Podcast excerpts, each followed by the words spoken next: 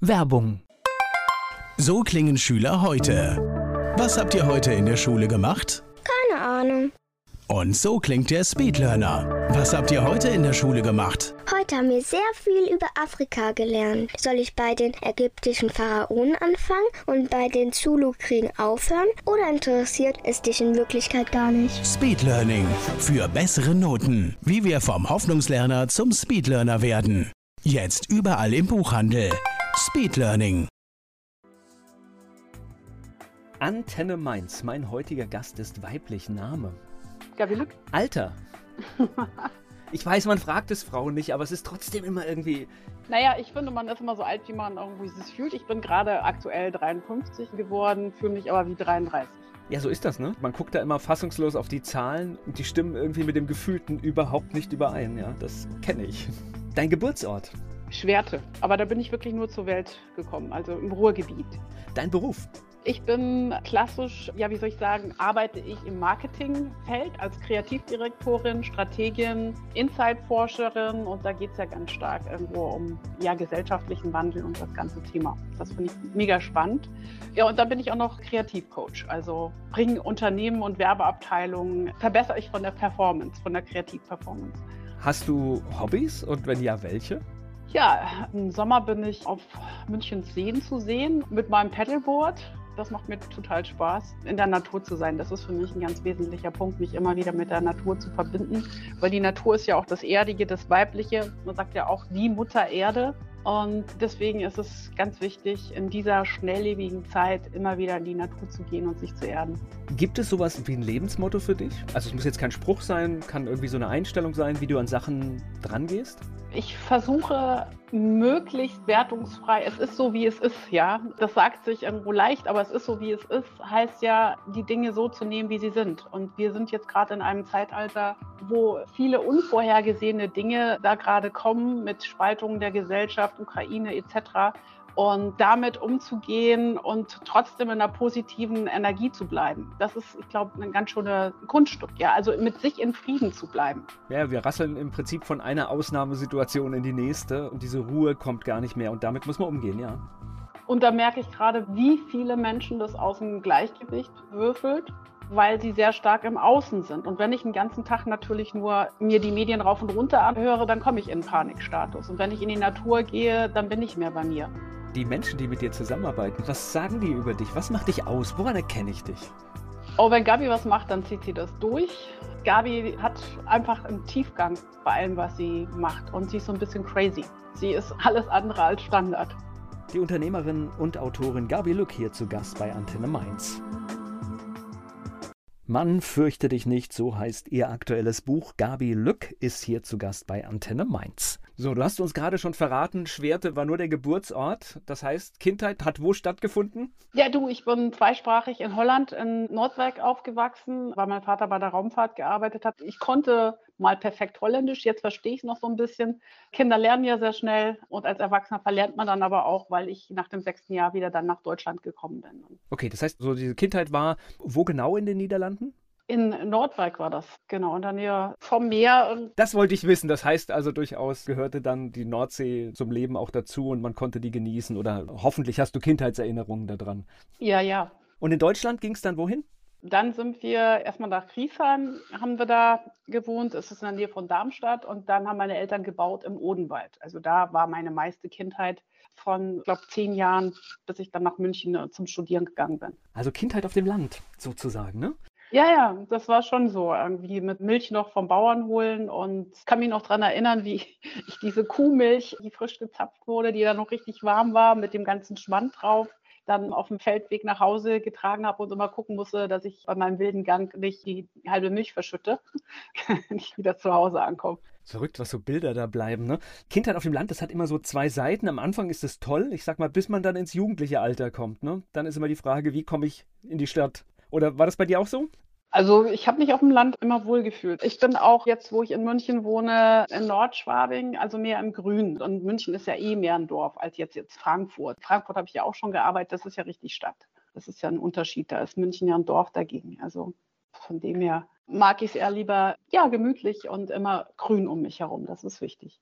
Ich weiß auch gar nicht, ob Frankfurt nicht auch nur Stadt vortäuscht, weil ich kenne ein paar Leute, die in Frankfurt wohnen, die kommen letztendlich aus ihrem Kiez da auch nicht raus und verhalten sich auch so, als würden sie auf dem Dorf wohnen. Eine Frage, die ich immer meinen Gästen stelle, warst du eine gute Schülerin? Was ist gut? Also ich bin keine Schülerin gewesen, die so pariert hat. Wie gesagt, in mir ist immer so ein Innovator oder Rebelltrieb und sagen wir mal so, die Lehrer hatten es mit mir nicht leicht, weil ich nicht die angepasste Schülerin bin. Ich passe nicht in irgendwie Boxen und wenn du mich in eine Box packst, springe ich wieder raus. Aber sagen wir so, ich hatte einige gute Lehrer, die mich gefördert haben. Also im Kunstunterricht zum Beispiel, mir den Freiraum gegeben haben, mich nicht an den Standard, der Standard war zum Beispiel, wir malen ein Baby, also räumlich. Das hat mir keinen Spaß gemacht. Ich hatte ganz andere Vorstellungen und bin dann zu der Frau Elvis, hieß sie, gegangen, habe gesagt, Frau Elvis, ich habe da eine ganz andere Idee. Ich würde gerne den Babykopf nehmen, in ein Nonnenkostüm als Collage versetzen mit so einer Drahtkrone auf. Und sie so, ja, mach, mach, mach. Also die hat mich einfach machen lassen, meine eigenen Vorstellungen, wie ich das Thema Baby interpretiere. Und das ist etwas, was in den Schulen zu kurz kommt, weil Menschen eben in Boxen irgendwo gepackt werden. Und insofern hatte ich Glück, dass es einige Lehrer gab, die da auf mich eingegangen sind. Oh, das hört sich gut an. Also ich bin bei meinen Kindern nochmal verzweifelt. Also gerade bei so Fächern wie Kunst, wo ich dann einfach manchmal Bewertungen gesehen habe, wo ich echt nicht mitgegangen bin, weil ich finde, das ist so schwer. Das sind ja Fächer, wo du halt auch wirklich normalerweise ein bisschen Interpretationsspielraum hast. Und wenn du eine gute Arbeit leistest, aber vielleicht irgendwie so eine Aufgabenstellung nicht exakt gemacht hast, dann finde ich, darf man das nicht schlecht bewerten, sondern man muss halt einfach wirklich das bewerten, was da ist. Und manchmal halt auch den Kreativbereich. Und das geht echt oft unter. Gleich geht's weiter im Gespräch mit Gabi Lück. Kunst und Sport, das waren ihre Fächer in der Schule. Da waren wir gerade im Gespräch mit der Autorin Gabi Lück. Sie ist hier zu Gast bei Antenne Mainz.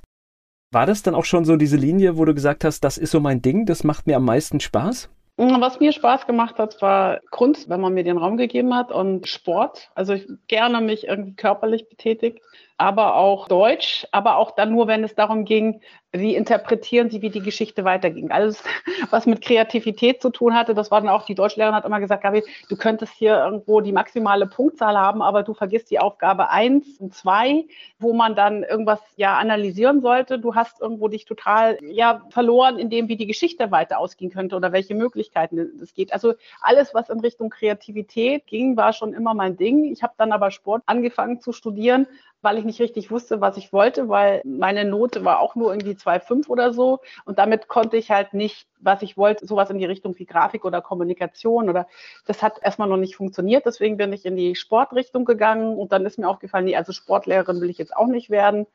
Und dann habe ich das wieder geschmissen und bin dann nach München und habe da also Kommunikation dann Okay, das heißt, Sport hast du noch woanders studiert oder war das schon? Nee, hatte ich, das habe ich dann wieder ähm, sein lassen. Das hatte ich in Darmstadt okay. angefangen und dann. Und das andere Studium war dann der Weg nach München. Richtig. In die Großstadt erstmal gefühlte? Ja. Aus dem Odenwald. Nee, ich war ja davor schon in der Werbung am Arbeiten, wo ich ein Praktikum schon ah, bei Young Rubicon in einer Agentur gemacht habe. Das heißt, da mitten in der Bleistraße, mitten in Frankfurt, weiß ich auch, wie sich das anfühlt. Bei den ganz Großen, ne? Mhm. Und war das abschreckend oder war das, wo du gesagt hast, das könnte meins werden? Naja, das war ja schon immer eine weite Strecke, irgendwie vom Odenwald aus über Darmstadt nach Frankfurt zu fahren, von der ganzen Zeit her. Bist ja dann eine Stunde unterwegs und länger.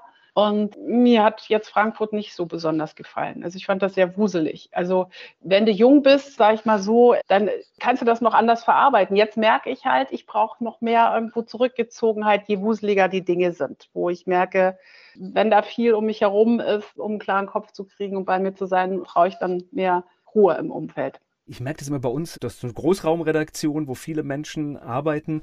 Und ich merke dann immer, wenn ich mich da mal reinsetze, dass ich alles mitbekomme, nur nicht das, was ich mache. Okay. Also ich habe da echt dann sofort, da telefoniert jemand, das höre ich, dann findet da ein Gespräch statt. Und ich merke, dass ich mit diesem Gewusel um mich herum gar nicht umgehen kann. Wenn ich irgendetwas mache, brauche ich so Tür zu, alleine und alle weg. Mm, mm. Dann funktioniert's. ja. Hört sich bei dir so ähnlich an. Ja, so ist es auch. Hm? Gleich geht's weiter im Gespräch mit Gabi Lück. In dem Bereich der Werbung hat sie reingeschaut und festgestellt, das ist ihr Ding. Gabi Lück ist Unternehmerin und Autorin. Sie ist hier zu Gast bei Antenne Mainz. Das heißt, München, Studium, um dann was zu werden? Um dann in der Werbung zu landen. Als Texterin hatte ich ja bei Young Rubicon über einen Kreativitätstest schon getextet Also da musste man so verrückte Sachen machen wie eine Liebeserklärung an Gummibärchen schreiben, eine Produktverbesserung, einen Eskimo-Kühlschrank verkaufen. Und das fand ich halt alles ein bisschen irre, wo ich also dachte, ja, wow, das ist spannend, irgendwie Kreativität, ja. Dann war ich noch eine Runde bei einer Mannheimer Agentur und dann noch bei Serviceplan und Eiler und Riemel war damals der Hotshop in München, wo die ganzen Springer und Jakobis, also die Superstar-Kreativen herkommen. Das war so mal der Hotshop. Da war ich vor Serviceplan, die gibt es jetzt aber gar nicht mehr. Aber da war der Jean Remy zum Beispiel von Jung von Matt vor mir gewesen und so weiter. Also Wer ein bisschen jetzt mit Werbung zu tun hat, da schlackern die Ohren. Das sind wirklich die Namen aus der Branche hier, ne? Ja, genau. Und dann habe ich mich selbstständig gemacht als Kreativdirektorin für Agenturen immer Pitches gemacht. Also wenn die irgendwo Neukunden hatten, habe ich dann ein Team zusammengestellt, das geleitet. Ja, und irgendwann habe ich mir gesagt, warum soll ich denn jetzt hier anderen Agenturen Kunden zuschustern? Das kann ich doch selber. Und das war der Punkt für die Selbstständigkeit, ne? Die richtige. Das war dann der Gründungspunkt 1999 der Think New Group, genau. Gleich geht's weiter im Gespräch mit Gabi Lück.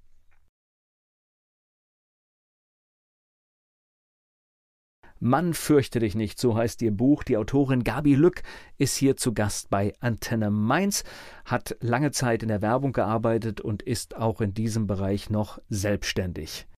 Was muss ich mir vorstellen? Was machst du? Das heißt, du entwirfst Anzeigen, du entwirfst ganze Kampagnen oder was muss ich mir darunter vorstellen?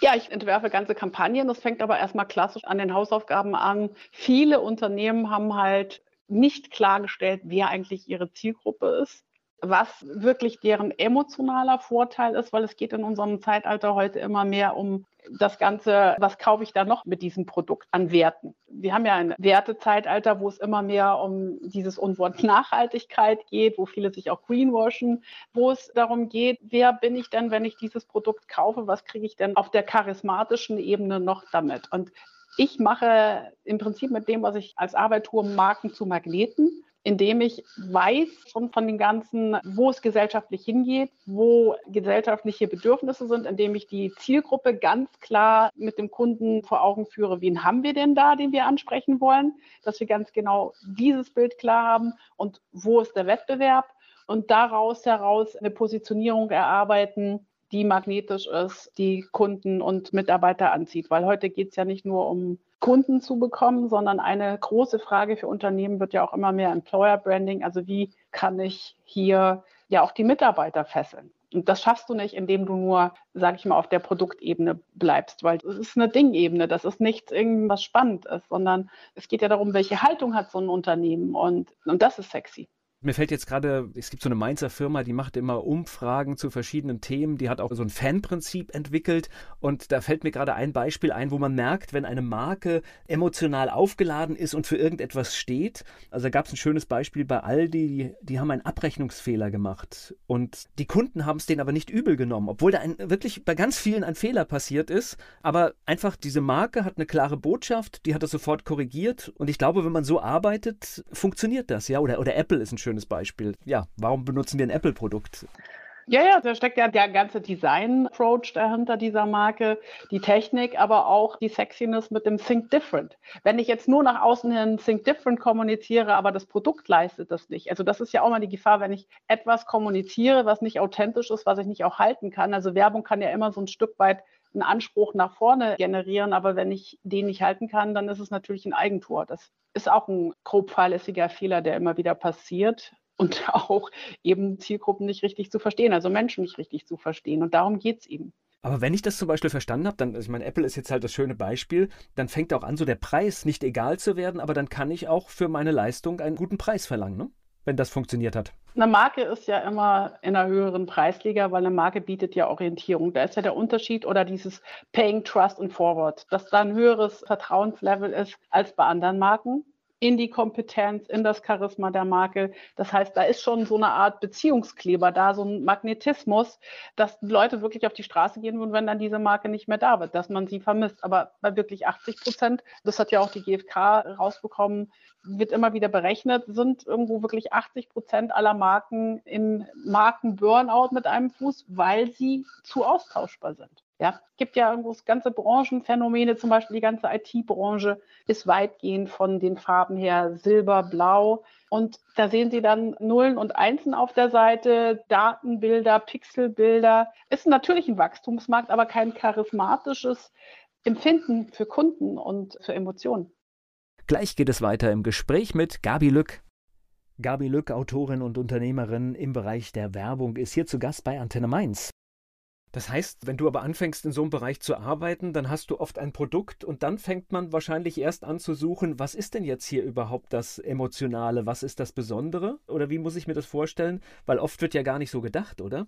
Ja, manchmal gibt es auch keine Briefing, manchmal muss man dem Kunden wirklich helfen, was denn fehlt oder wo es hapert. Und dann hast du eine Dienstleistung oder ein Produkt, dann geht es darum zu schauen, was dieses Produkt oder Dienstleistung wurde ja von Menschen kreiert, konzipiert, steckt dann noch dahinter? Was ist denn an Serviceleistung da? Was steckt denn da noch im Kern dahinter? Wie verstehen die ihren Markt? Wie verstehen die ihre Zielgruppe? Was haben die überhaupt für eine Haltung zur jetzigen Welt? Was haben die für eine Art Code of Conduct? Wie gehen die mit Verpackungen um? Was tun die irgendwo Gutes? Und da geht es immer mehr in der heutigen Zeit um diesen Mehrwert auch was zurückzugeben. Nicht nur monetär am eigenen Kapitalstock zu arbeiten, sondern was zurückzugeben. Verantwortung zu übernehmen. Und darin liegen dann auch Unterscheidungen, das herauszuarbeiten und sich zu überlegen, wo kann ich als Unternehmen in meinem Markt einen Unterschied machen und was möchte ich da an Nachhaltigkeit und Gutes für die Welt tun. Welchen Unterschied macht es denn, ob ein Mann oder eine Frau auf diese Prozesse schaut? Also im Durchschnitt, ja, sind Frauen eher Empathen und sehen die Dinge eher ganzheitlich.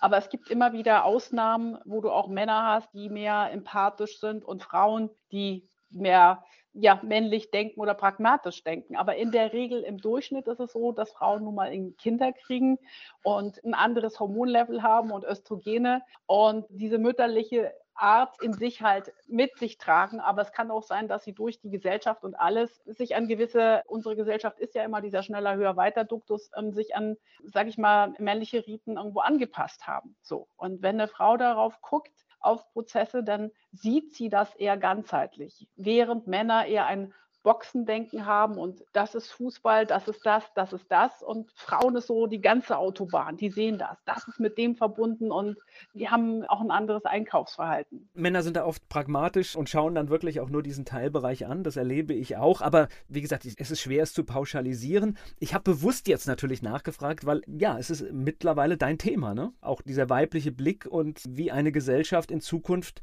vielleicht besser funktionieren kann. Richtig. Das Thema hat Sprengstoff ja, das ist klar, weil wir natürlich alle auch uns Dinge anerzogen wurden von dem Ganzen irgendwo, was das die weiblichen und die männlichen Energien betrifft. Und wir haben ja nun mal beides in uns verinnerlicht. Und ja, dann geht es eben darum zu erkennen, wo fehlt was in der Welt, in mir. Wie kann man das ausgleichen? Gleich geht's weiter im Gespräch mit Gabi Lück. Mann fürchte dich nicht, so heißt ihr aktuelles Buch. Gabi Lück, Autorin und Unternehmerin, ist hier zu Gast bei Antenne Mainz. Lass uns da mal rangehen, weil ich meine, letztendlich, wir leben ja in einer männlich äh, geprägten Welt. Das ist ja einfach so. Das können wir auch, glaube ich, nicht von heute auf morgen so wegschieben. Ich arbeite zum Beispiel sehr gerne mit Frauen zusammen, weil ich oft erlebe, das ist ein ganz anderes Arbeiten, ja. Ich kann das gar nicht beschreiben. Und oft hast du in diesen, in diesen gemischten Teams, wo mehr Frauen sind, das ist mein Erleben, eine erheblich höhere Produktivität.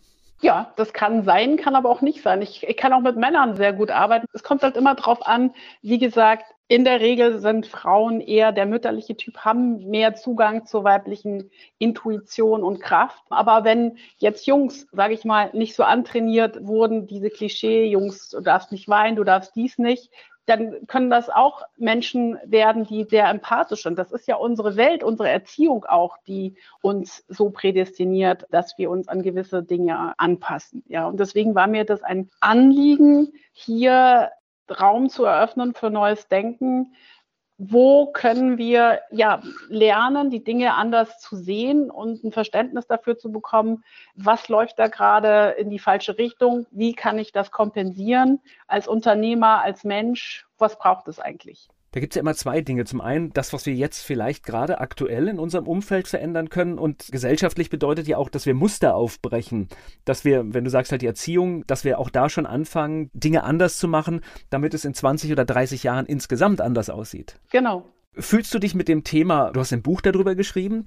Ich denke, du bist dir sicher, dass die Zeit dafür reif ist. Ich glaube auch. Was sind denn so die Reaktionen? Was erlebst du denn, wenn du über dieses Thema sprichst? Es ist ein sehr polarisierendes Thema. Manche sagen, ja, wenn, wenn ich jetzt rangehe, die fühlen sich angegriffen davon. Und manche sind offen für das Thema, weil es geht ja klar um diese Dualität männlich-weiblich, das zu verstehen. Man hat es ja auch schon in der Meridianlehre Yin-Yang in der chinesischen Kultur, Philosophie und Akupunktur gibt es ja auch die männliche und die weibliche Seite. Und wer schon mal Akupunktur gemacht hat, der weiß, wie effektiv das sein kann. Und ja, es ist ein, lieber Volker, ein sehr polarisierendes Thema. Was aber eben wichtig ist, da ein Bewusstsein für zu schaffen, weil wir ein Ungleichgewicht in der Welt haben. Schauen wir uns doch mal die Welt an. Was ist passiert denn da gerade? Wir haben ja teilweise irgendwie Rückschritte mit dem ganzen Spaltung der Gesellschaft, mit dem ganzen Corona-Impfungen und oder Pflichten und diesen ganzen Dingen. Also ich mag da ganz kurz noch reingehen, weil wir haben da die groteske Situation, dass zwei Drittel der Gesellschaft dadurch, dass sie, sage ich mal, einfach alle Maßnahmen mitgetragen hat, relativ wenig Einschnitte und sehr viel Normalität hat und gar nicht merkt, dass es ein Drittel in der Gesellschaft gibt, das komplett anders denkt, ja. Und das ist für mich zum Beispiel so, wo ich sage, da müssen wir dran, darüber müssen wir reden. Und das ist für mich tatsächlich, das hast du richtig erkannt, da ist ein Bruch in der Gesellschaft, der aber von, sag ich mal, noch 60 Prozent plus gar nicht so richtig wahrgenommen wird. Das wird noch ein spannendes Thema über die nächsten Monate. Ja, das hat ja alles auch wiederum mit Bewusstsein zu tun, Dinge aus einer Metaposition um mal anzugucken und ganzheitlich zu sehen, was passiert da gerade. Was passiert im Kleinen, was passiert im Großen und wie hängt das alles miteinander zusammen?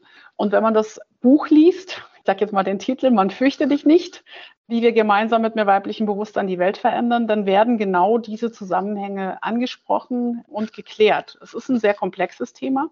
Aber bei dem Titel, da merkt man ja halt schon, es geht wirklich um dieses, ich sag mal, wenn wir auch aus einer sehr männlichen Gesellschaft kommen, es geht um das Gemeinsam. Ne? Das heißt, wir müssen jetzt wirklich schauen, dass wir das gemeinsam auf Augenhöhe alles hinbekommen. Das ist wichtig, ja. Gleich geht's weiter im Gespräch mit Gabi Lück. Gabi Lück möchte mit mehr weiblichem Bewusstsein die Welt verändern. Sie ist hier zu Gast bei Antenne Mainz. Gib uns mal so einen Leitfaden über dein Buch. Das heißt, du machst eine Bestandsaufnahme und bekommen wir da auch Lösungsansätze, Ideen, wie das werden kann, wie das sein soll, nach deiner Sicht? Absolut. Es gibt ja Länder, wo es ganz anders läuft. Und wenn wir uns angucken, warum sind wir so, wie wir sind, ähm, dann hängt das ja auch angefangen an unserer ganzen Ausbildung, Schulsystemen, den Systemen. Dann hängt das ja damit auch zusammen. Und du lernst ja in der Schule schon dieses Boxendenken und diese Competition, dieses leistungsbezogene. Man sagt ja auch, Deutschland ist eine Leistungsgesellschaft, ja. Und diese ganzen Dinge, die machen ja etwas mit den Menschen. Und in anderen Ländern ist es ja noch extremer. Wenn man jetzt nach Japan und China geht, da fahren die ja sogar mit der Firma irgendwo auch in Urlaub. Also da ist ja noch mehr Tempo drin in diesem Ganzen. Und das macht ja was mit den Menschen. Und dadurch steht natürlich so der Homo economicus im Mittelpunkt. Geld, Maximierung, Gewinnmaximierung. Und es gibt aber Länder wie Bhutan, was zwar ein Entwicklungsland ist, was aber klimaneutral ist, was ein Land ist, wo ja das Bruttonationalglück gefördert wird, wo es um das Glücklichsein geht, wo den Menschen was anderes gelehrt wird, wo die Menschen gesünder sind und mehr bei sich weil die Schulen das Menschlichkeitssein fördern, weil das Achtsamkeit schon gefördert wird, weil schon in den Schulen meditiert wird und weil die Kinder auch praxisbezogen lernen, was heißt das dann eigentlich Fürsorge, Caring und da in Projekten in Krankenhäuser, Sozialstationen gehen und Dinge machen, wo sie ja, wo sie sich einbringen und lernen, Verantwortung zu übernehmen und diese ganzen Dinge nah bei der Natur sein, Menschlichkeit eben dann auch schon geimpft werden. Und während wir uns immer mehr von uns entfernen und dann kommt ja auch noch, sage ich mal, die schnelllebige Technik und künstliche Intelligenz und all diese Sachen mit dazu, ist es halt immer wieder wichtig, sich auch zu erden und dass man die Dinge ins Gleichgewicht bringt von Yin und Yang, ja, von dem Ganzen. Und das sind halt Länder, wo man von lernen kann, aber auch Schweden, Norwegen haben andere Ausbildungssysteme, die übergreifender sind, wo es mehr darum geht, holistischer zu arbeiten oder auch fächerübergreifend, praxisbezogen den Kindern andere Möglichkeiten zu geben. Also ich habe da vor kurzem ein schönes Beispiel, weil du Skandinavien sagst, da gibt es Schulen, da wird die Gruppenarbeit bewertet. Das heißt, nicht der Einzelne bekommt die gute Note, sondern nur die ganze Gruppe. Eben. Und, und, und darum geht es ja in Zukunft immer mehr. Die Zukunft ist ja Vernetzung und es ist Teamworking. Und das hat ja ganz stark mit diesen weiblichen Werten zu tun. Und ich denke, da dürfen die Schulsysteme auch alle nochmal neu denken. Und ja, hier habe ich Lösungswege im Buch angeschnitten, wie es auch noch anders geht, welche anderen Methodiken und Dinge es gibt, darauf Acht zu geben und das umzustellen und sich zu öffnen als Mensch, als Unternehmer. Ja, die Unternehmer haben da, glaube ich, eine Vorbild- oder Unternehmerinnen auch eine Vorbildfunktion, ne? weil da geht es los, ne? Ja, also da haben wir, wie soll ich sagen, ich erlebe es ja tagtäglich, manchmal noch wirklich in vielerlei Hinsicht im Unternehmen, die sehr patriarchisch oder autokratisch geführt werden wo du so ein Hierarchiegefälle hast. Irgendwo derjenige, der die Ansagen macht und alle sind top-down. Ja, es wird von oben nach unten getreten und es gibt immer noch viele, die noch nicht genug kriegen an Gewinnen und dann wird halt nach unten die Schraube immer enger gesetzt und das kommt aber dann auch zurück. Also es kommt ja alles zurück. Es ist so, dass dann bei solchen Unternehmen auch die Krankheitsfälle am größten sind, die Mitarbeiter abwandern zu anderen Unternehmen und dann ist wenn man das langfristig sieht, trägt sich das nicht. Man hat ja auch eben festgestellt, dass wenn Frauen in Unternehmen führen oder wenn Unternehmen, sage ich mal, balancierter, genderbalancierter geführt werden, dass dann weniger Krankheitsfälle da sind, dass dann viel mehr Zusammenhalt ist, dass da bessere Partnerschaften sind und am Ende dann natürlich auch mehr verdient wird. Ja, also das ist halt dieses langfristige Denken und nicht nur rein umsatzgetrieben, sondern ganzheitlich das Unternehmen zu sehen als Team auf Augenhöhe. Du hast da gerade diesen interkulturellen Aspekt da reingebracht mit den Ländern. Sind wir da als Deutsche besonders, weil wir sind ja wirklich leistungsorientiert, Bruttosozialprodukt und all diese Werte, die wir haben, müssen wir da vielleicht besonders viel tun im Vergleich zu anderen Ländern? Naja, es gibt eine Studie, das ist die Athena-Doktrin, die über zwei Jahre lang geforscht haben in dem Bereich männliche, weibliche Werte, und da wurden dann auch die Länder eingeteilt auf einer Achse von männlich-weiblich. Und da war Deutschland ganz am Anfang von weiblich, von Europa. Alle anderen Länder wie Italien, Spanien, Frankreich, Schweden, Norwegen natürlich alle viel, viel weiblicher. Das hängt vielleicht damit zusammen, dass ja wir von dem Volk, wie wir sind, also man sagt ja auch Deutschland Leistungsgesellschaft, wir sind ja auch das einzige Land, was immer noch in ländlichen Gebieten das Wort Rabenmutter hat. Also wenn dass da eine Frau wagt, Kinder und Karriere gleichzeitig zu machen, dass dann geohrfeigt wird. Das erlebe ich immer noch, wo ich mir denke, in welchem Jahrhundert sind wir denn? Und ganz links waren natürlich solche Länder wie, also sehr männlich geprägt, Saudi-Arabien, Japan und so weiter. Aber weiß man natürlich, was da los ist. Gleich geht es weiter im Gespräch mit Gabi Lück. Gabi Lück, Autorin, Mann fürchte dich nicht, so heißt ihr aktuelles Buch. Sie ist hier zu Gast bei Antenne Mainz. Lass uns mal ein bisschen, vielleicht, das können wir ja nur anreißen, so ein bisschen in diese Lösungsmöglichkeiten geben. Was ich ja immer wieder erlebe, ist, man versucht dann, die Frauenquote einzusetzen. Aber ich glaube, das ist auch bestenfalls ein Vehikel für solche Sachen, oder? Ist ein Vehikel, also wer möchte dann gerne Quotenfrau sein? Auf der anderen Seite malen die Mühlen halt manchmal noch zu langsam. Also wenn man sich manche Unternehmen anguckt, wie gesagt, da hast du auf der Führungsebene immer nur Männer und im mittleren Management die Frauen. Und ich glaube aber auch, die Frauen sind gerade dabei, ja mehr auch in, in ihr volles Potenzial zu kommen. Und da stehen sich manche Frauen ja auch manchmal selber im Weg, sich mehr zuzutrauen.